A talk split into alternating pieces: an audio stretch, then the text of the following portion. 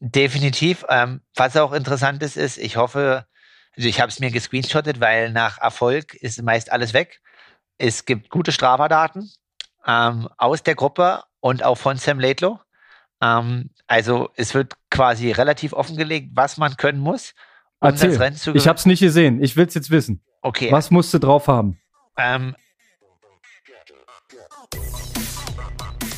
Aloha Konrad, Grüße nach Berlin. Ich hoffe, diesmal hält unsere Internetverbindung. Und als allererstes, ich lasse dich mich erstmal begrüßen. Aloha Kalle und nie war Aloha passender als in der Nachrennwoche von Hawaii.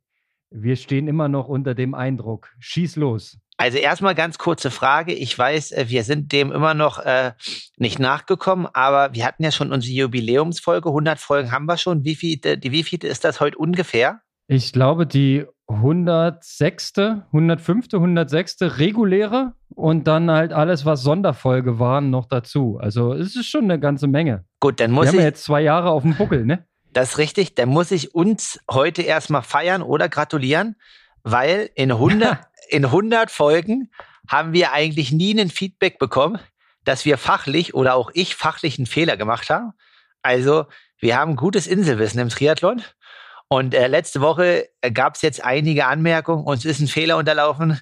Ähm, Asch über mein Haupt. Ich war komplett begeistert dafür, dass äh, bei den Frauenrennen am Donnerstag Chelsea Sandro mit einem Hoka-Schuh gewonnen hat. Aber ich habe mich dort blenden lassen. Ähm, sie ist ein Essex gelaufen, was ganz klar ersichtlich ist. Ich glaube, ähm, ganz tief drin stecke ich nicht. Ich habe halt nur an dem, dem Zieleinlauf an dem Tag auf Instagram gesehen und habe auch gesehen, dass der Marketingchef von Hoka sich sehr über den Sieg gefreut hat ähm, und das auch dolle geteilt hat, den Einlauf auch von seiner Handykamera. Und ähm, ja, ich weiß nicht, ich stecke da nicht genau drinne, aber ja, ganz, ganz, also hat irgendwie, irgendwie wirkt es einfach ein bisschen komisch, mhm. weil ich glaube, alle Seiten wussten da nicht so ganz Bescheid, aber wir werden es im nächsten Jahr sehen, ob sie Essex läuft oder Hoka. Also, Entschuldigung nochmal an die Hörer, es war ein Essex-Show. Ja, ich löse auch nochmal auf. Also erstens, ähm, Ede hier gleich wieder eine Correction nächste Folge machen muss. Die gute heißt Sadoro, Sadoro, ja, auf Englisch ausgesprochen. Chelsea. Und ähm, es stand halt so riesengroß Hoka auf ihrem Anzug. Deswegen hat das mega verwirrt. Ne? Da glaubst du natürlich auch, dass ein Hoka-Schuh unten dran ist. Aber im Sponsoring habe ich gelernt, spricht man von dualer Exklusivität.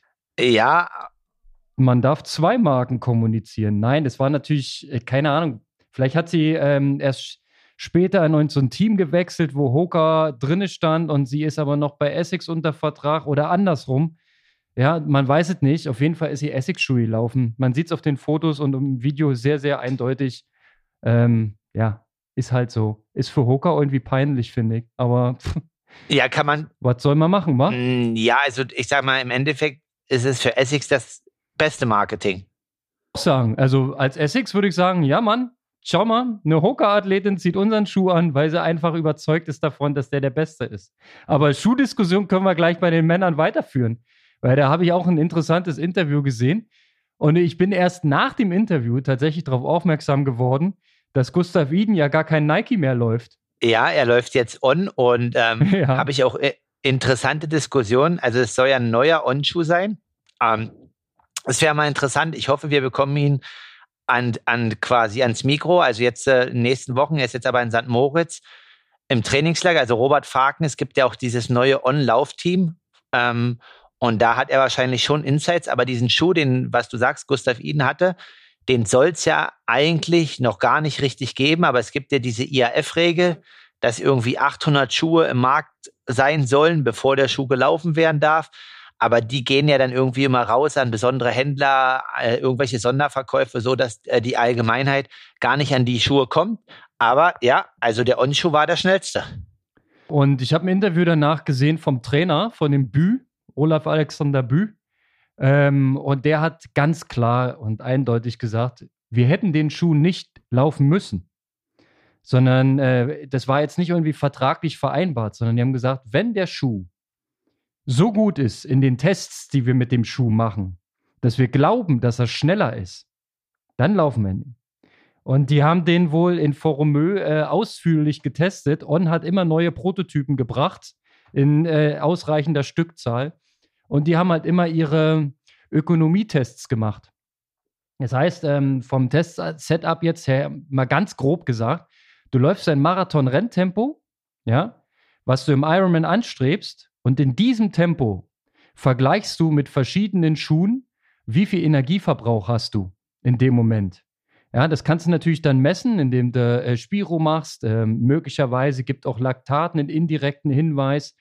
Ähm, die werden sicherlich einiges gemacht haben, auch ihr ähm, Glukosemesser, Kerntemperatur, ihr ganzes Setup, alles, was sie da machen. Auf jeden Fall, das Grundsetup ist bei gleichem Tempo, und zwar bei dem, was du dann am Ende laufen willst, schauen, welcher Schuh ist effizienter. Und wenn dann äh, rauskommt, dieser On-Prototyp ist müh effizienter als der Schuh, den Gustav Iden vorher anhatte, ja, dann werden sie sich entschieden haben, den On-Schuh zu laufen. Und so ist es am Ende gewesen. Und dass der Schuh was kann, sieht man ja an der Laufzeit, ne? Ja, und ähm, also ich glaube halt, wir haben jetzt gerade über Marketing gesprochen, aber ich glaube, dass On da, ähm, ja, also im Endeffekt ich kenne nicht genau die Verträge, aber schon stark im Sinne des Athletenhandels. Also wenn man zum Beispiel guckt, bei der DTU, die DTU ist ja auch, ähm, haben alle auf der Kurzdistanz on auf dem Anzug zu stehen und laufen die Schuhe wahrscheinlich auch im Training. Wenn ich mir jetzt aber einen Weltcup angucke oder einen World Series Rennen, laufen alle DTU-Athleten einen Nike-Schuh.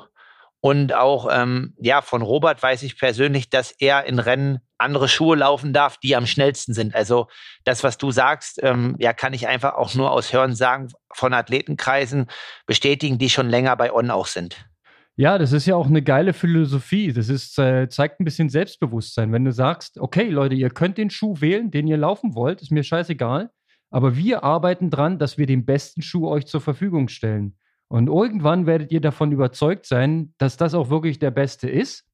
Und dann geht das Marketing natürlich auf. Wenn jetzt so ein Gustav Eden in die ganze äh, äh, Testnummer da durchzieht und du weißt ja, die Norweger sind da ziemlich im Detail. Ja, und dann kommt raus, der Schuh ist der geilste und der wird gelaufen und wird dann Weltmeister. Ja, also dann ist der Plan natürlich komplett aufgegangen. Ja, also und die hätten wahrscheinlich niemals einen Vertrag mit On gemacht, wenn On gesagt hätte, ihr müsst auf jeden Fall diesen Schuh laufen. Hätten die gesagt, ey, wisst ihr was, es ist mir zu heiß, wir wollen erstmal gewinnen. Ja, definitiv. Ja, also. Ja, genau. Aber gut, jetzt haben wir das Schuhthema eigentlich durchgesprochen. Ja. Aber wie gesagt, also es war der schnellste Schuh, aber es gab ja auch, ich sag mal, ja, Patrick ist ein Adidas gelaufen, war 2,41. Skipper ist ein Hokai laufen, war auch, glaube ich, 2,41, 42. Ähm, was Sam Laidlow jetzt am Fuß hatte, weiß ich gar nicht, aber wird auch irgendwas Schnelles gewesen sein. Können wir ja mal gucken. Ja, ähm, ja also Müssen wir, müssen wir wirklich mal auflösen. Also äh, Blumenfeld ist Essex hier laufen, ne? Was ist Max Newman hier laufen? Der war ja auch sehr, sehr schnell. Ich habe es ehrlich gesagt ja, nicht so drauf geachtet in der Übertragung. Schade eigentlich. Ne? Ähm, Essex hat Max Neumann. Äh, äh, ja, okay, okay, okay. Wem, wem brauchen wir jetzt noch? Sam Laidlow. Dann Sam Laidlow. Sam Laidlow.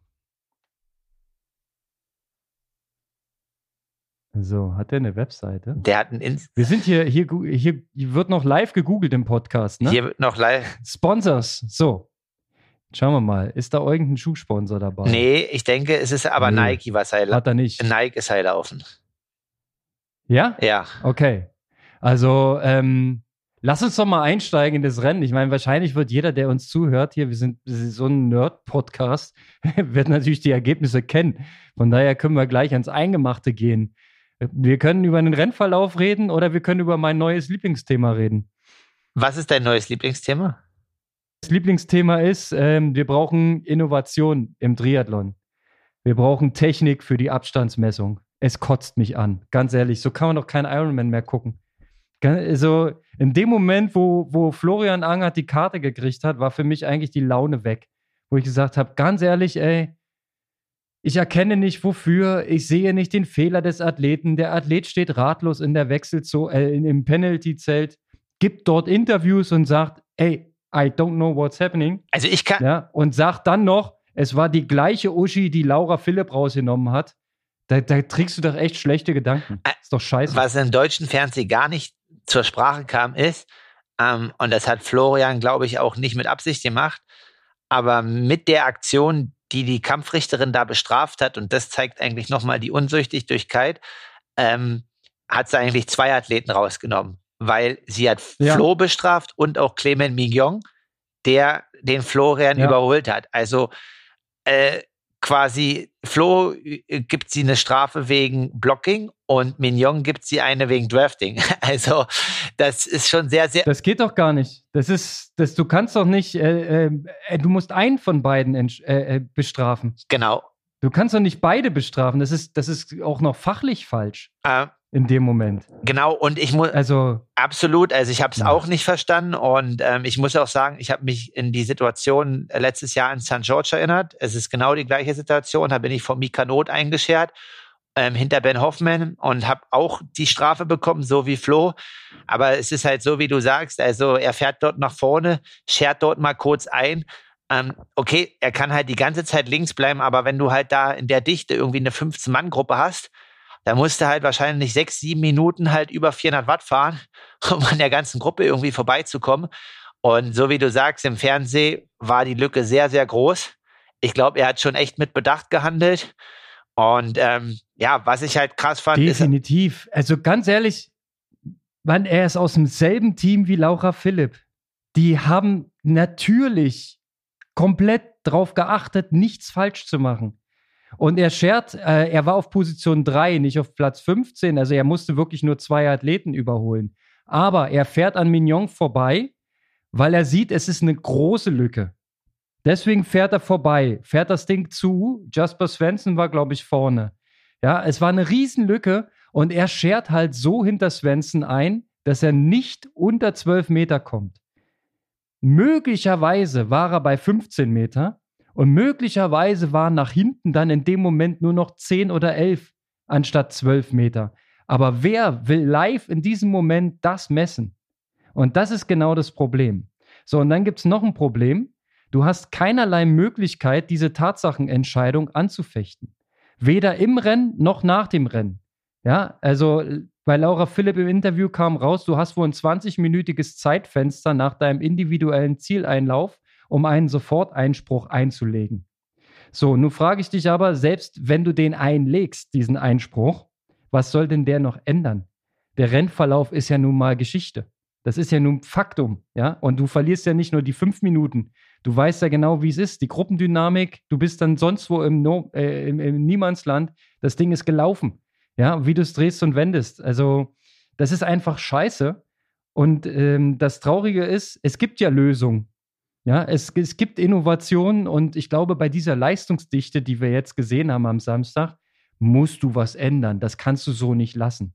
Ja, und dann kann auch ein Joe Skipper, äh, nicht ein Joe Skipper, Entschuldigung, ein Lionel Sanders nicht immer die Fresse aufmachen und sagen, ist gut, dass es viele Karten gab.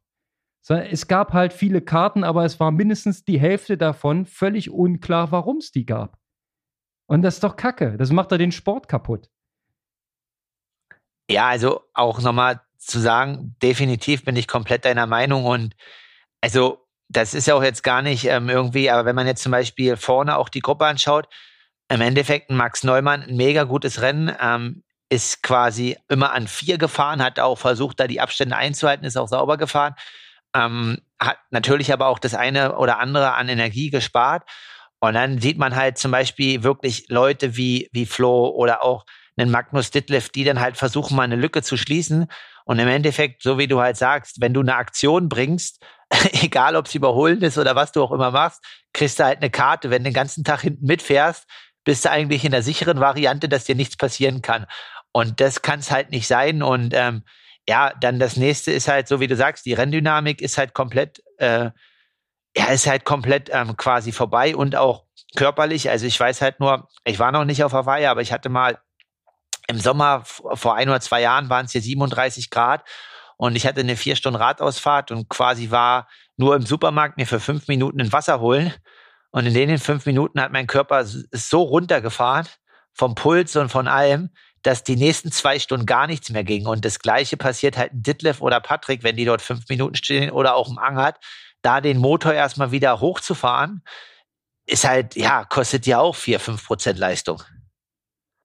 Mit Sicherheit. Ich kann mir das auch nicht vorstellen. Du bist ja in einem, in einem hohen Leistungsbereich, gehst dann auf Null. Und die standen ja wirklich. Also die haben sich ja nicht gemütlich hingesetzt oder mal ein bisschen hingelegt oder mal gedehnt in Ruhe, sondern die stehen auf ihren Rädern und warten, bis die scheiß fünf Minuten runterticken. Ja, und das ist, ah, das ist schon eine richtig harte Strafe. Und wenn du sie verdient hast, hast du sie verdient, um das jetzt mal ganz klar zu sagen, ne? Oh, keine zwei Meinungen. Wer Windschatten fährt, wird bestraft und wird rausgenommen. Aber wer nicht Windschatten fährt und fünf Minuten kriegt, dem hat man einfach den, den Jahreshöhepunkt kaputt gemacht. M möglicherweise hat man demjenigen die Chance des Lebens kaputt gemacht. Ja, da hängt ja viel mehr dran, ja. Jetzt, was die für einen Aufwand fahren. Ich meine, du hast es ja beschrieben äh, aus deiner Sicht. Ah, nimm doch jetzt mal einen Anger, der ist seit zig Wochen unterwegs wegen Hawaii. Also das. Und ist in der Top-Position. Also das ist halt ja? auch zum Beispiel, was man jetzt in sozialen Medien liest und ich kann das auch als Athlet total nachempfehlen und habe auch mit dem Chefkampfrichter letztes Jahr in St. George die gleiche Diskussion äh, geführt und deswegen fand ich es jetzt auch gut, dass es jetzt so viele ansprechen. Also Angert hat im Tree-to-Be-Interview halt auch gesagt, ähm, dass der Kampfrichter das halt entscheidet, der macht seinen Job und das ist auch gar keine Beschwerde aus dem Profilager, aber er hat halt in Anführungszeichen gesagt, es wird halt in keiner Art und Weise in Betracht gezogen, was der Spaß kostet. Das gleiche ist halt, wenn man zum Beispiel ähm, bei den Dänen Hohenhaupt oder Matthias Pettersen guckt, ähm, der Trainer war auch mega erbost und meint halt, die Athleten sind halt acht Wochen auf Hawaii und im Endeffekt investieren nach ihrer Quali den Rest ihre, ihres ganzen Jahresetats. Ähm, lass das 8, 10, 12.000 Euro sein. Ich weiß es jetzt nicht, aber es geht auf alle Fälle in die niedrigen fünfstelligen Summen, um dort so eine Vorbereitung abreißen zu können. Und innerhalb von einer Sekunde zerballerst du halt einfach einen fünfstelligen Geldbetrag, ne? Und das ist schon hart. Ja. Also definitiv. Ja.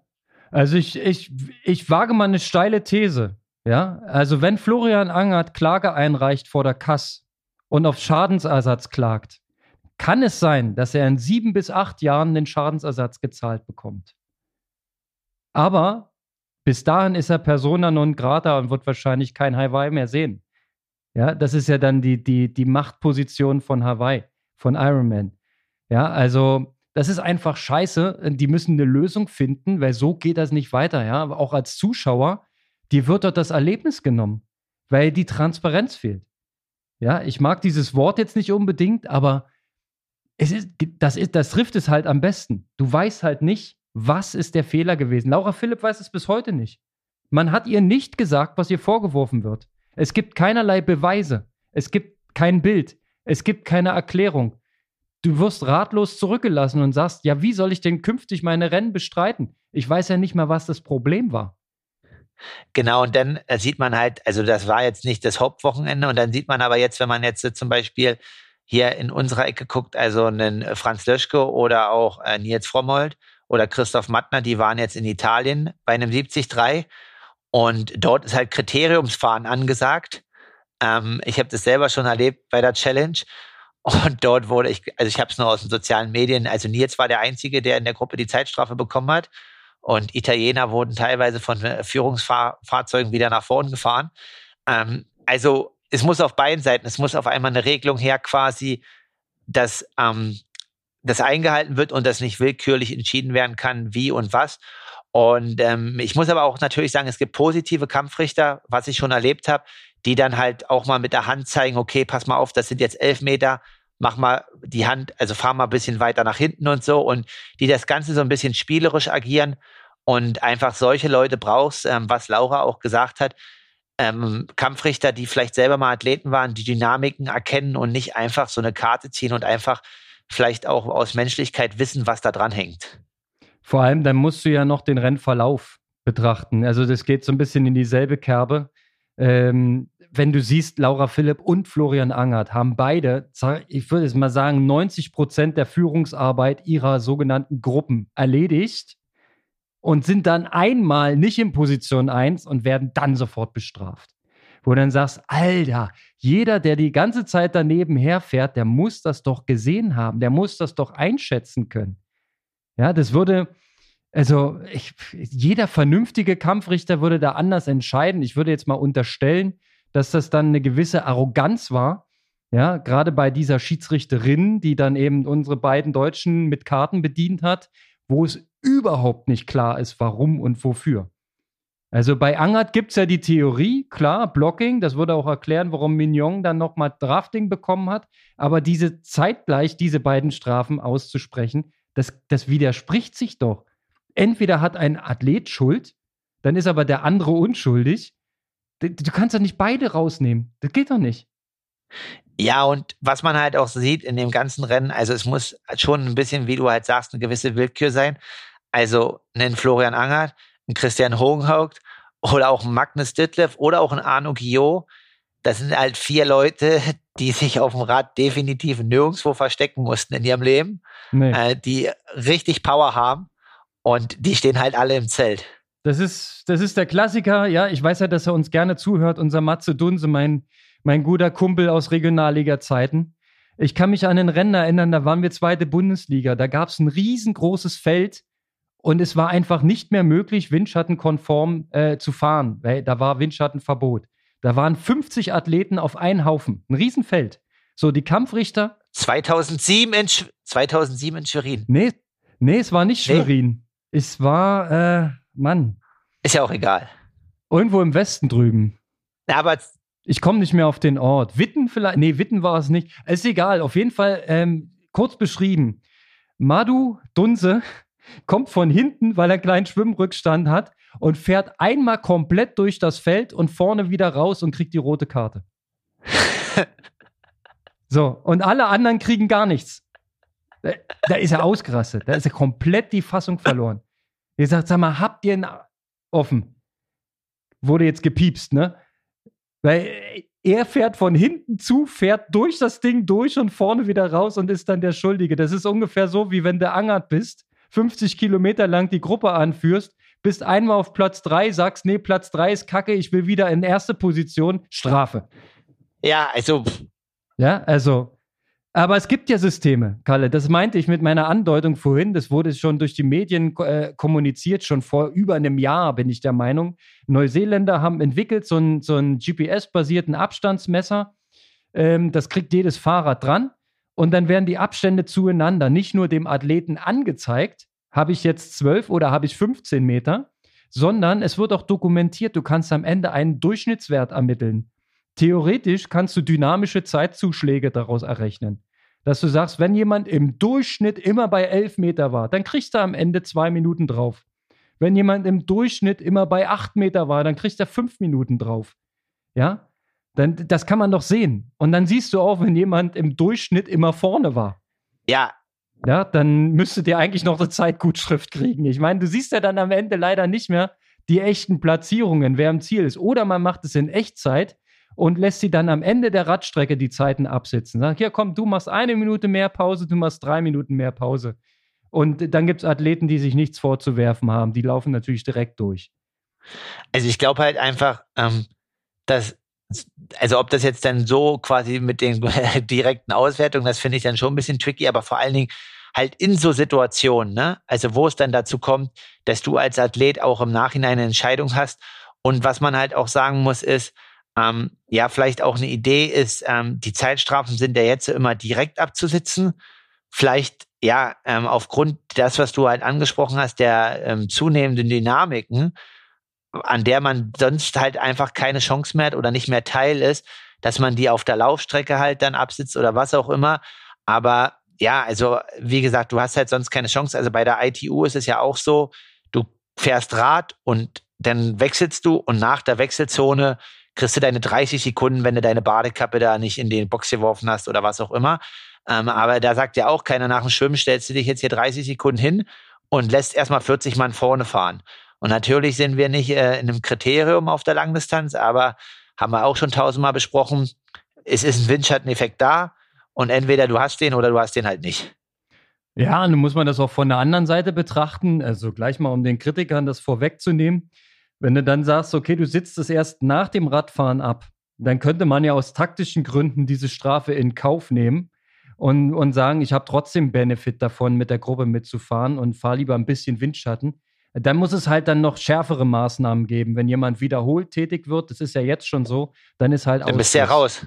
Genau. Genau, dann bist du ja Also raus. von daher, äh, Fakt ist auf jeden Fall, du brauchst eine gewisse Klarheit, äh, was darfst du, was darfst du nicht. Und es muss am Ende beweisbar sein. Ja, jetzt hast du am Ende die, die Kampfrichterin, die die Karten in die Höhe hält und die Athleten müssen ins Penalty-Zelt. Es gibt keine Dokumentation des Falls, es gibt kein Protokoll, es gibt gar nichts. Es gibt nicht mal, die äh, äh, Seib Squad hat ja gesagt, die erste Maßnahme wäre so eine Art Bodycam. Ja, dass die Kampfrichter die ganze Zeit ihren View ähm, auch tatsächlich dokumentieren. Dann wird das eben mitgefilmt, wie bei Polizisten. So, dann kannst du dir dann am Ende das angucken, dann kannst du, kann die Kampfrichterin sagen, schau mal, hier in dem Moment habe ich gesehen und übrigens vorher waren noch vier, fünf Situationen, wo ich schon gedacht habe, na, mein Freund, du bist ein Kandidat. Weißt du, so war es in unseren Zeiten in der Regionalliga. War Windschattenfahren verboten, ganz klar. Ja, und wenn jemand mal zu dicht war, dann haben die Kampfrichter sich denjenigen schon mal gemerkt. Dann war der schon mal auf der Liste. Warst du ein zweites oder drittes Mal zu dicht, zack, Karton. Dann warst du raus. Ja, aber doch nicht beim, du rollst einmal versehentlich anstatt 12 Meter auf 11 Meter und zack, bumm, Todesstrafe. Kann man doch nicht machen. Ist doch einfach wenig Fingerspitzengefühl, ja? Du lachst, du guckst da Nee. ähm, ein bisschen äh, eine Mischung aus fassungslos und amüsiert.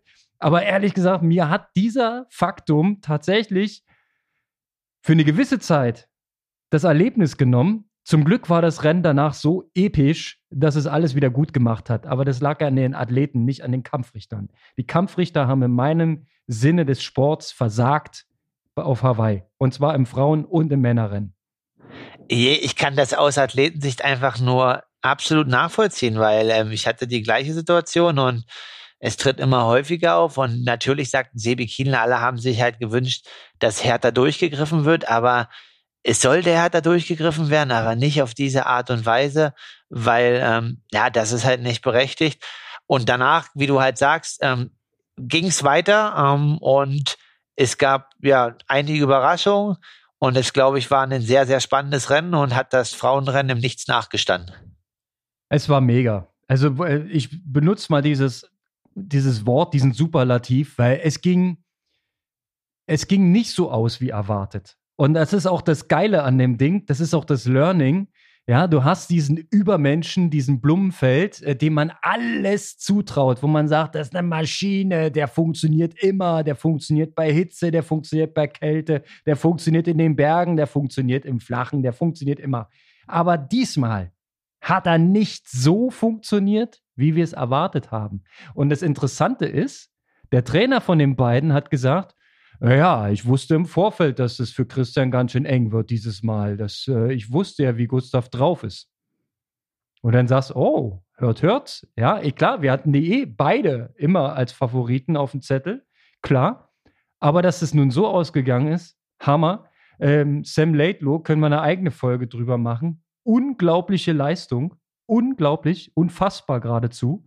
Dann hast du auf Platz 4 am Ende einen Max Newman, wo du sagst, äh, taktisch clever verhalten auf dem Rad, aber regelkonform. Hat sich aber auch hin und wieder vorne gezeigt, vor allem auf dem Rückweg. Da war er jetzt nicht so inaktiv. Aber natürlich hast du recht, es gab aktivere Athleten in dem Feld. Und dann brät er dort so einen Marathon hin. Überhaupt die Marathonzeiten. Du hast in den Top 10 alle unter 2,50. Früher hast du mal mit 2,50 den Hawaii-Titel gewonnen. Ja, Aber das ist schon eine Weile her. definitiv. Ähm, was auch interessant ist, ist, ich hoffe, ich habe es mir gescreenshottet, weil nach Erfolg ist meist alles weg. Es gibt gute Strafdaten ähm, aus der Gruppe und auch von Sam Laidlow.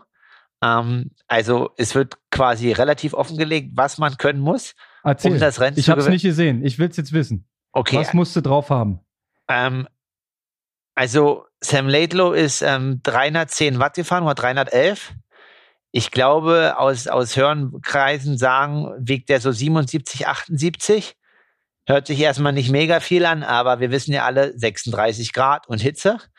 Und 311 Watt über 180 ist erstmal schon ein Brett. Und ähm, ja, muss man auch erstmal machen und dann halt auch energetisch halt wegstecken und versorgen können, weil er auch Frodo meinte. Und ich hätte auch auf alle Fälle gedacht, Sam Laidlow macht Sam Laidlow Stuff oder Jesper Stuff und fährt halt vorne. Und Frodo meint es ja auch, ja, der wird nicht mehr schnell laufen. Aber er hat das Momentum genutzt, hat alles richtig gemacht und ähm, ist auf alle Fälle Zweiter geworden. Ähm, jemand, der aber, also auch nur aus Hören sagen, ähm, 2017, also er ist jetzt 23, äh, dann war er 2017, fünf Jahre vorher, war er 18, hat er schon keinen Bock auf Kurzdistanz gehabt, hat sein Debüt beim 73 in Rügen gegeben, ist damals uns allen um die Ohren geschwommen, aber beim Rad abgefallen und war dann am Ende ferner liefen und ja, ähm, ich weiß einfach nur so ein bisschen aus den Leuten, von denen ich aus Frankreich kenne, das ganze Leben der Familie dreht sich dort nur um Triathlon. Ähm, nach der Schule, also quasi zehnte Klasse oder neunte aufgehört und Vollgas Triathlon. Ob das jetzt das immer das Erfolgsrezept ist, das weiß ich nicht, aber bei ihm hat es funktioniert und ähm, mega krass mit 23 Zweiter auf Hawaii zu werden.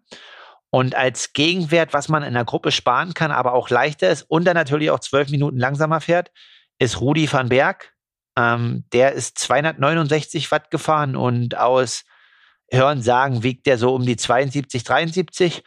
Und da hat man eigentlich mal so ein bisschen so eine Orientierung, äh, wo das Ganze hingeht, was man leisten muss, um dann noch einen schnellen Marathon laufen zu können. Ja, noch eine Altleiche dazu. Beim Sieg von Fares al-Sultan im Jahre 2005 spruch man von 275 Watt. Messgenauigkeit ist immer noch eine Varianz, das ist klar, aber so von der Einordnung her, 311 ist schon, das ist schon das, was hier Rasmus Svenningsen so als Bestleistung äh, aufwarten kann, wo du dann sagst, okay, aber der Junge ist ja richtig krass äh, und drückt das Pedal runter. Aber Sam Laidlow Alter Schwede. Und, und auf dem Rückweg ähm, hat er natürlich dann das Momentum genutzt. Der Blumfeld war, glaube ich, dann in der Position hinter Laidlow und hat eine kleine Lücke gelassen, so 15, 20 Sekunden.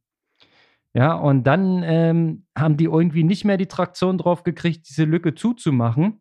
Jetzt unterstelle ich mal in dem Moment, dass sie die Vorleistung von Laidlow so eingeschätzt haben, dass er im Marathon eben nicht 2,42 läuft oder 2,44 läuft sondern die haben, glaube ich, schon gedacht, dass er, dass er langsamer läuft, oder? Das denke ich auch. Die haben nicht damit gerechnet, das hat ja auch Frodo gesagt, dass er, er findet das cool, dass jemand das Herz in die Hand nimmt, aber äh, der wird nicht durchkommen und das kennt man ja auch so von ihm. Also das, äh, das ist sein schnellster jemals in einem Ironman gelaufener Marathon. Also vorher ist er noch nie unter 2,50 gelaufen. Ja. Ähm, ich glaube 2,54 ist die Bestzeit. Und jetzt einfach mal das Ding um 10 Minuten pulverisiert. Und ich glaube auch nicht, dass sie bewusst gedacht haben, dass die Lücke auf fünf Minuten anwächst. Aber ja auch, ich sag mal, in Ditlev hat man ja gemerkt, also der hätte wahrscheinlich die Lücke irgendwie wieder schließen können, aber nach seiner Karte hat er auch die letzten 60 irgendwie nicht mehr erstmal so richtig Bock gehabt. Da braucht er, glaube ich, mental erstmal eine Pause. Äh, bei Ditlev habe ich ehrlich gesagt den Moment nicht mitbekommen, wo er die Karte bekommen hat. Hast du irgendwas bei dem gesehen oder war das auch so eine aus dem Nichtskarte? Ähm, ich weiß den Moment nicht. Ich weiß halt bloß seine Diskussion mit dem Kampfrichter und dass er danach nur noch hinten gefahren ist. Also ich habe nur gesehen, wie er mit äh, Jimmy Riccitello, das ist der große Mann bei Iron Man, äh, diskutiert hat auf dem Motorrad und äh, danach halt Gustav und Blumenfeld die Arbeit machen lassen hat und sich dann nach hinten verabschiedet. Okay, also auch bedauerlich. Also ganz ehrlich, wie der dann am Ende kurz vor der Wechselzone dann im Zelt stand, war auch einfach nur ein Haufen Elend du gesagt hast, ja, bei ihm läuft es jetzt auch gerade alles richtig kacke, ja. Und äh, er ist ja dann noch richtig hart noch angelaufen. Es sah auch erst zwischenzeitlich ziemlich gut aus und dann hat er dann ähm, auf, der, auf dem letzten Drittel, würde ich sagen, auch nochmal ordentlich eingebüßt. Ähm, ist halt ein Marathon bei den Bedingungen, kann halt so oder so, ne? Also das ist schon Wabon. Klar, ähm, lass uns noch mal kurz reinschneiden. Ähm, die beiden Norweger sind dann also zu Ende gefahren, haben Laidlow machen lassen. Laidlow hat äh, keine Kompromisse gemacht, hat das Ding zu Ende gedrückt und hat einen Hammer-Radrekord in den Asphalt gebrannt. Fünf Minuten schneller als ein Cameron Worth. Wo man damals schon sagte, optimaler werden die Bedingungen nie wieder. Da wird einem schon ein bisschen schwindlig, ne? Das sind die 311 Watt gewesen. So, und dann hast du die Ausgangssituation, der Junge läuft los und du denkst, naja, wie sagte Frodo im ZDF, naja, ich würde mich wundern, wenn der Palani Road hochkommt und noch Erster ist. Weit gefehlt. Dann rennt Team Norwegen hinterher, Max Newman noch dazwischen, glaube ich. Ja, zunächst. Und dann denkst du, na, jetzt wird das Ding seinen Lauf nehmen. Nahm es aber nicht. Äh, wie weit hast du geguckt? Hast du durchgehalten oder hast du es dir im Real Life reingezogen? Nee, ich habe mir, also ich bin, ich habe das Frauenrennen angeschaut und da ich ja jetzt äh, diesen Samstag selber Rennen habe, wollte ich mir nicht noch einen Abend geben bis nachts um drei. Ähm, ich habe quasi um zwölf oder kurz vor zwölf, als es auf die Laufstrecke ging, ausgeschaltet. Ich habe noch gesehen, äh, als Blumenfeld und Neumann sich mal äh, so ein bisschen in die Füße gestolpert sind und da so ein bisschen einen Disput hatten. Ja. Und dann habe ich ausgeschaltet. Ja, das war auch eine schöne Situation. Das ist einfach. Ich glaube, da ging es um den Schatten. Wer, wer näher im Schatten laufen darf. Also, da hat man schon gesehen, äh, ein bisschen Anspannung ist schon da auf allen Seiten. Ähm, ja, es pass auf. Also das, das Geile war tatsächlich, du siehst am Ende am Ergebnis nicht tatsächlich die Nuancen. Interessant fand ich, dass die Norweger sich äh, abgewechselt haben, wer zuerst in die, We äh, in die Verpflegungszone reinlaufen durfte. Das war immer abwechselnd. Ja, und im Nachhinein sagte dann der Eden, immer wenn, wenn Christian vorne gelaufen ist, ist er langsamer geworden. Und er dachte erst, es sind so ein bisschen Mindgames, als wenn Christian sagt hier, ach, weißt du, hm, mach du ruhig, aber der konnte tatsächlich nicht mehr. Ja, und hat, der hat dann wiederum na, danach im Interview gesagt, das waren keine Mindgames, die war einfach gegrillt. Er war schon, schon mittendrin im Rennen, war er schon platt. So, und dann kommen die erst große Schritte ran an Laidlow und dann äh, kommt auf einmal ein Plateau, wo sie gar nichts mehr gut machen. Und dann kam eine Phase, wo sie wieder Zeit verloren haben. Mal 10 Sekunden, mal 5 Sekunden. Dann hatten sie mal 20 Sekunden wieder drauf, wo du dann sagst, ups, jetzt geht das Ding in die andere Richtung. Aber die ganze Zeit so im Hinterkopf, naja, komm, der wird schon noch platzen, der Laidlow. Der wird schon noch platzen. Aber ähm, der hat das Ding knüppelhart durchgezogen. Und Eden hat halt einfach irgendwann den Moment erkannt und, und äh, entschieden, wenn wir dieses Tempo weiterlaufen, lieber Christian, so gern ich dich auch habe, ja, dann wären wir hier Zweiter und Dritter. Aber ich will gewinnen. So, und dann kam ein Moment, hast du wirklich selten erlebt, dass jemand bei Kilometer 30 anfängt, einen Antritt zu machen und einfach 10 Kilometer schneller rennt. Was hat er gemacht? Also ich habe ähm, leider von Eden nichts gesehen auf Strava. Den Lauf, den behält er wahrscheinlich für sich. Aber ich würde die These wagen, ja, zwischen Kilometer 30 und 40 ist er den schnellsten Zehner gelaufen an dem Tag. Und das ist schon widerlich. Also er hat dann relativ schnell eine Gap gehabt auf Blumenfeld. Äh, die wuchs dann auch an am Ende deutlich ne? und ähm, hat Laidlow dann eingeholt. Ich habe es nicht genau gemerkt. Ich glaube bei 36 oder so. 36, 37, vielleicht auch bei 35 schon. Äh, der hat noch mal ganz kurz wirklich mit einem großen Kämpferherz drei schnelle Schritte gemacht und versucht und hat dann aber sofort eingesehen, ey, no way. Gustav ist hier schon ein bisschen schneller. Ähm, aber Herr Eden hat dann im Zielinterview auch gesagt, er wollte sich eigentlich die letzten Kilometer, die letzten zehn, sagte er, wollte nur noch aufhören und sich hinsetzen. Und er hat gesagt, die, die Insel ist schon richtig gemein gewesen, aber er war stärker. ja, ja, er hat gesagt, die Insel wollte ihn so zu Knie aber er hat ja. äh, das auf alle. Ähm, ja, also mega interessant und ähm, es hat jetzt aber wieder gezeigt, dass es halt funktioniert. Ähm, und ja, ähm, relativ viel ist ja jetzt auch im Vorhinein so ein bisschen publiziert worden, Training und so weiter.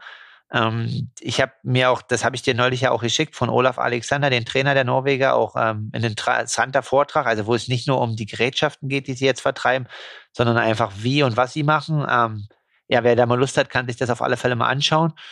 Und ähm, Lothar, ich weiß nicht, ob du Samstags- oder Sonntagstalk gehört hast, Lothar freut sich, weil Lothar hat gesagt, die guten alten Zeiten ist, sind wieder da, zurück zum Umfang und er hat auch erkannt, das, was wir in unserem Podcast schon vor zwei Monaten erkannt haben, du musst in der Höhe leben. Oder dort zumindest viel Zeit verbringen. Sag mal, ein Dreivierteljahr von einem Jahr musst du schon über 1800 Meter sein, ne? Also, damit du da eine gute Adaptation hast. Äh, die Norweger zelebrieren das. Sie sind ja ständig auf Achse. Und wenn sie mal im schönen Bergen sind, dann fahren sie auch immer schön in die Berge. Also da geht einiges in die Richtung. Umfang, ja, kann ich unterstreichen, aber mit Qualität, ja. Da werden ja auch immer, egal wo und in welcher Höhe, werden ja auch immer Tausender geschrubbt.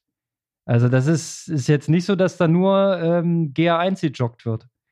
Nee, nee, und was man halt auch immer sagen muss, also ähm, daran muss man auch als, äh, musst du wahrscheinlich arbeiten in Berlin, obwohl du da in, dein, äh, in deinen Wäldern ein bisschen den Vorteil hast wenn man ähm, eine Sache anschaut, also das muss ich auch auf alle Fälle noch verbessern und der mehr Zeit investieren, schaut, ähm, die laufen zwar immer 440, 430, 420, aber man kann sich mal das Wochenprofil an Höhenmetern anschauen. Und das ist halt ein Unterschied, ob ich 430, 420 in Leipzig laufe und in der Woche 60 Höhenmeter habe oder ob ich 420 und 430 laufe und in der Woche 600 Höhenmeter habe. Ja, ähm, das ist es. Das ist die, die, die Kraftkomponente im Laufen. Ja, also das ist die, ja, früher hat man gesagt, du brauchst Kraftausdauer. Wenn du beim Radfahren im Stehen fährst, ja, Kraftausdauer, Kraft am Berg, dann ist auch gut fürs Laufen. Aber ja, na klar, die, die, rennen halt die Berge hoch. Und das ist halt das geilste Powertraining überhaupt. Ich kann dann aus dem Nähkästchen nochmal ins letzte Jahr blicken, wo ich ja Halbmarathon-Bestzeit gelaufen bin. Und die zwei Wochen vorher, also drei und dritte und zweite Woche vorher, im, im Urlaub in, in Norditalien sehr viel bergig gelaufen bin. Zwar nur 50, 60 Kilometer jeweils die Woche, aber dafür alles bergig und am Ende äh, Halbmarathon-Bestzeit, weil einfach diese Kraftkomponente so wichtig ist, dass du eben äh, den, den Schritt halten kannst, dass die Muskulatur das durchhält. Das ist ja beim Ironman noch viel, viel wichtiger, dass du eben nach 30 Kilometern noch den gleichen sauberen, langen, ordentlichen Schritt hast, ähm, wie als wenn du kein Ironman gerade machst. Ja? Was übrigens äh, ähm, auch geil ist, es fällt mir gerade ein, weil ich über die Schrittlänge gerade nachgedacht habe. Der Laidlaw hat sich ja so schön mit Wasser übergossen, dass seine Schuhe saunass waren. Und es gab einen Moment nach einer Wechselzone, wo du seine Fußabdrücke gesehen hast, weil einfach die Schuhe so nass waren, ähm, dass du quasi Footprints gesehen hast auf dem Asphalt. Und da ist Gustav eine 50 Sekunden später auch lang gelaufen und hat halt gesehen, ey, meine Schritte sind anderthalb Mal so lang. Ich bin viel schneller. Und das war bestimmt richtig motivierend. Ja, das ist aber richtig, also das ist, das kann schon sein, aber wenn der Schuh so vollgesaugt ist, das ist mega nervig. Also ich hätte auch. Ich weiß, ja. Also ist nicht geil. Ja, ich nehme jetzt auch für einen Wettkampf äh, die Sohlen raus. Ich hatte ja letzte Woche eine Tempolaufeinheit und danach, ähm, ich weiß gar nicht, da gibt es auch so ein Marathonbild, Berlin-Marathon vor vier Jahren oder so. Da ist mit dem Chemianer die Sohle so schräg oben, hat die aus dem Schuh rausgeguckt. Oh, meine Füße haben so gebrannt. Äh, was du halt sagst, mit Wasser vollschütten und die Sohle liegt dann quer und du rutscht immer hin und her. Ähm, das ist mega nervig und ich glaube, das macht keinen Spaß, den Marathon damit zu laufen. Aber am Ende Platz zwei, dann ist alles egal. Ich glaube auch, aber du musstest halt sehr viel Wert auf Kühlung legen und die haben sich ja richtig die großen Gallonen über den Schädel gehauen. Also da gab es ja am Ende keine Gefangene mehr. Es muss auch brutal heiß gewesen sein. Also den Berichten nach 33 oder noch mehr. Und das bei der Luftfeuchtigkeit. Und du weißt ja, wie es ist bei der Luftfeuchtigkeit. Der, der, der Hauptnachteil der hohen Luftfeuchtigkeit ist ja, dass dein Schweiß auf der Haut nicht mehr verdunsten kann. Und dadurch entsteht der Kühlungseffekt nicht. Das heißt, du wirst einfach nur noch heißer. Du wirst äh, bei lebendigem Leib gekocht. Yeah. Also war die Antwort einfach gallonenweise Wasser drüber, Eis drüber. Und man darf nicht vergessen, anstatt 1,7 Kilometer Abstand war ja 3,1 Kilometer Abstand bei den Verpflegungszonen, weil Ironman ja ein bisschen einsparen musste. Die Armen, die sind ja sehr unter Druck gekommen. Finanziell. Ja, ja, ja. also das geht halt gar nicht. Ähm, und das, ja, also mit der, mit dem weniger Trinken und Verpflegung. Ähm, haben die Norweger auch wieder, ne? Also Gustav Iden ist ja am Anfang sogar nochmal umgedreht, als er seine Verpflegung äh, verpasst hatte. Auf alle Fälle. Ja, sehr clever. Sehr clever. Äh, war ihm egal, da das, die Lücke zuzulaufen. Ähm, und auch dort zu sagen, ne, also die haben das Interview quasi mit der Hitzeadaptation haben sie ja schon vor Tokio sehr gut gemacht und ich habe das noch nicht ausprobiert, werde es aber auf alle Fälle machen. Also sie hatten ja vorher diese Wärmetabletten und die mussten immer rektal eingeführt werden weil der Trainer der Norweger die sonst nicht auswerten konnte, weil er sonst halt nicht wusste, ob sie im, der, also quasi im Darm sind oder im Magen, weil die halt ja keinen GPS-Sender haben. Aber wenn sie halt rektal eingeführt werden, dann weiß er halt, dass sie relativ weit unten sind. Ähm, und die waren ja sehr, sehr teuer. sehr, sehr, sehr teuer und äh, waren dann natürlich auch nicht so beliebt bei den Athleten, wie er sagt, weil äh, ja alle drei. Ach. Und äh, aus wirtschaftlicher Perspektive hat ihn dann mal jemand gefragt, ob man die wiederverwenden kann. Und ähm, dazu musst du ja aber jeden Tag alles durchsuchen, ne? Und äh, da hat er gesagt, quasi, das wollten die Athleten nicht und auch er kann ja dann nicht dann unterscheiden, welche war bei Gustav drin und welche war bei Christian drin. Und ähm, na jedenfalls, lange Rede, sie haben da sehr viel experimentiert und haben ja jetzt mit diesem äh, Wärmetemperatursensor, was ich weiß gar nicht, ob das eine deutsche Firma ist oder eine andere, aber der Tipp kam wohl von Dan Laurent. Und ähm, da ist natürlich, weil das an der Körperoberfläche gemessen wird, äh, wie Puls, ich kenne nicht genau die Messtechnologie, natürlich ein bisschen eine Abweichung, aber die haben mega viel mit Wärme dort äh, getestet und versucht und so weiter. Und ja, also es ist definitiv interessant. Ich glaube auch, wenn es halt in so eine Rennen geht wie Hawaii, dann muss auch als Amateur musst du halt echt richtig gut vorbereitet sein und kannst halt nicht einfach 14 Tage vorher hinkommen und denken, oh boah, scheiße, jetzt ist richtig heiß, jetzt muss ich mich irgendwie noch anpassen. Nee. Ähm, ich glaube, da ist schon echt so, mittlerweile der Stand der Wissenschaft ist so hoch. Ähm, das hat David McNamee halt auch einfach gesagt, früher, so wo er da noch Top 3 geworden war, da musstest du halt irgendwie einmal auf Hawaii sein, dann hast du das irgendwie erlebt, erfahren und so weiter, deine Learning Experience gemacht und dann hast du halt das nächste Jahr das besser gemacht. Aber mittlerweile bereiten sich halt alle so krass vor, weil alles halt ersichtlich ist. Ähm, und das sieht man natürlich auch in der Dichte. Ne? Alle sind topfit und liefern alle auf einem mega hohen Niveau ab, weil alle sich so akribisch auf dieses Rennen vorbereiten. Mit allen Details. Ja. Ja, noch abrunden zum Thema Thermoregulation und Körperkerntemperatur. Die sind ja 40 Kilometer eine Woche vorher Testlauf gelaufen, so in Race Pace. Mal ganz entspannt, ne? Und da haben die das ja auch gemessen. Und ähm, auf Strava wurde ein Bild geteilt mit einem äh, Foto von der Uhr, wo 39,1 Grad drauf stand. Und ich glaube nicht, dass das die Umgebungstemperatur war, sondern ich glaube, dass das auf dem Device stand, weil die die Messtablette drin hatten. Ne, die haben jetzt den nicht, also ich weiß nicht, ob sie noch die Messtablette nehmen, aber sie nehmen jetzt auf alle Fälle diesen Sensor halt auch, ne? Also vielleicht nehmen sie auch beides. Whatever. Auf jeden Fall war das die Core-Temperatur, stand ja auch dabei. Also Core-Temperatur, wie auch immer gemessen, 39,1 und das in einem Testmarathon, eine Woche vor dem eigentlichen Wettkampf. Pff, musst du auch erstmal verdauen können, ne? Also wenn unser eins so einen Testmarathon laufen würde, also ich spreche da von einem Age-Grupper, äh, dann war es das. Dann ist es quasi das Highlight gewesen. Ne? Dann wirst du eine Woche später nicht mehr performen können. ja, also einen Marathon, äh, denke ich, ist auch, also würde ich noch nicht verkraften, glaube ich. Also auch einfach muskulär. Ähm, es waren ja auch nur 40. Ja, okay, sorry, ja, kann man ja ausversuchen.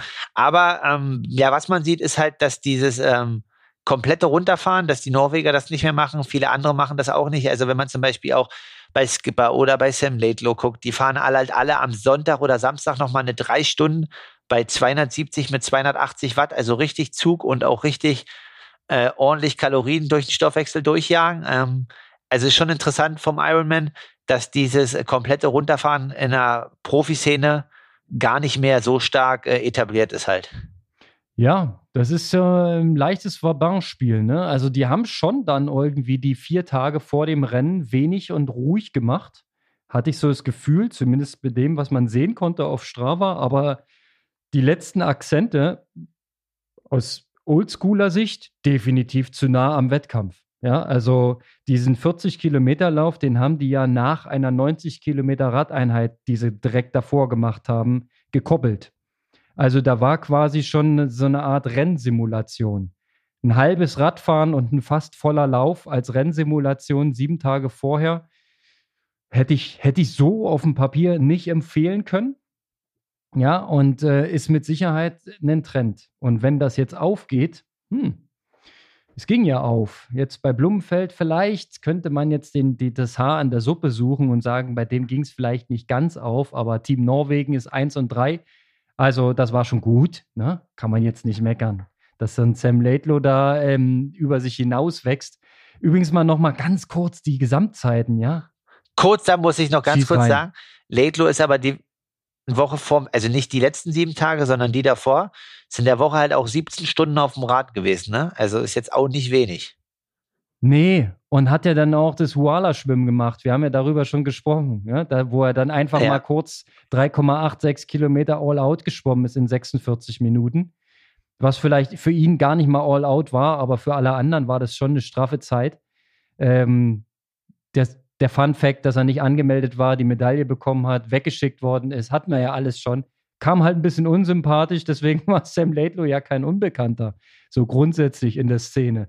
Ja, wie über das PTO-Ding da beim Collins Cup haben wir ja auch schon gesprochen. Sam Laidlow hätte sich beinahe mit Sam Long ähm, körperlich auseinandergesetzt. Und auch mit Sanders war jetzt nicht unbedingt die beste Stimmung. Da gab es ganz schön Beef in der Gruppe. Wir dachten damals, vielleicht ist es ein Stück weit inszeniert, um so ein bisschen PR zu machen. Aber ich glaube, die sind wirklich aneinander geraten. Ne? Also, hm, ja. Man war ja nicht dabei, aber so wirklich. Wir warten noch auf äh, ein Statement von Sanders. Also mein Tipp ging ja mal voll in die Hose mit Sanders. Ja, also Leine, ganz ehrlich, da lief gar nichts an dem Tag. Ich, hab, ja, ich warte auch auf ein Statement. Normalerweise kommt es ja immer relativ schnell. Wir haben heute Dienstag nach dem Rennen. Der heißt der dritte Tag. Also spätestens heute müsste ja was kommen. Und ich würde mich komplett wundern, wenn er nicht alles wieder auf den Kopf stellen würde. Also ich glaube, das mit dem, mit dem Eden äh, als Trainer, das, das wird Geschichte sein. Hast du ja auch schon spekuliert vor der Aufnahme. Und wahrscheinlich hat er jetzt äh, sieben Learnings äh, aus dem Rennen und er wird wieder komplett alles back to 2017. Ja, das kann ich mir bei Lionel schon vorstellen, weil das war auf alle Fälle nicht sein Anspruch. Ähm, was man sagen muss, und das haben wir ja fast vergessen, wir haben ja viel über Deutsche auch schon geredet hier in dem Rennen. Ähm, also Andy Dreiz erstmal mega cooles Comeback auf alle Fälle, dass er das nach einem Sturz dann einfach irgendwie so zu Ende bringt. Patrick läuft mit einem Mega-Marathon äh, nach Zeitstrafe noch auf Top 10. Und äh, ja, Sebi Kienle, der Altmeister, tritt auf Hawaii mit Platz 6 ab. Ähm, ich glaube, besser hätte für ihn das Rennen nicht laufen können und muss man halt sagen, ne, also seine ganzen Erfahrungen taktisch alles richtig gemacht. Wir haben ja geguckt, im Schwimmen war er quasi an der letzten Position, um dort irgendwie noch nach vorne zu kommen. Und äh, als 42. aus dem Wasser da, was du gesagt hast mit Cameron Worth, da irgendwie fast den Zug noch verpasst und am Ende Platz 6. Ähm, ja, wie er, glaube ich, gesagt hat, mega würdiger Abtritt von Hawaii und äh, super, super happy und krasse Karriere. Definitiv. Und dann die Gesamtzeit nicht zu vergessen, wenn ein Kienle in 7,55 ins Ziel kommt auf Hawaii, das ist persönliche Bestzeit. Jetzt kannst du sagen, die Bedingungen waren gut. Ja, Mai. Also offensichtlich waren sie gut, ja, aber äh, trotzdem, unter acht, ähm, nochmal ein richtig ein Ding abgefackelt. Und für ihn persönlich mit seinen individuellen Möglichkeiten bin ich voll deiner Meinung, besser ging es nicht. Und es wird ihm auch klar sein, und vielleicht ist das auch einer der Gründe, warum er die Karriere beendet. Er wird das Rennen unter normalen Umständen mit seinen Fähigkeiten nicht mehr gewinnen können. Das ist halt tragisch, aber es ist ja alles optimal gelaufen. Er hatte eine, eine kurze Lücke zu Cameron Worth, die hat er in der, in der ersten Rennphase mit, mit viel Aufwand geschlossen. So hat er es selber berichtet. Und danach ist alles wie am Schnürchen gelaufen. Ganz diszipliniert, ganz starkes Radfahren. Auf dem Rückweg richtig viel vorne gefahren, richtig hart Akzente gesetzt, äh, den Rückstand äh, absolut in Schach gehalten. Er hat auf dem Rückweg die zweitschnellste Zeit gehabt hinter Sam Laidlow. Ähm, das, da weißt du, was da, was da abging und dann einen mega stabilen, sauberen, kontrollierten Marathon gelaufen, ja, obwohl es Philipp Seib, die mir den Zeigefinger gezeigt hat, am Anfang des Marathons hat er auf die Uhr getippt und den Zeigefinger hochgehalten und hat gemahnt, stay patient, ja.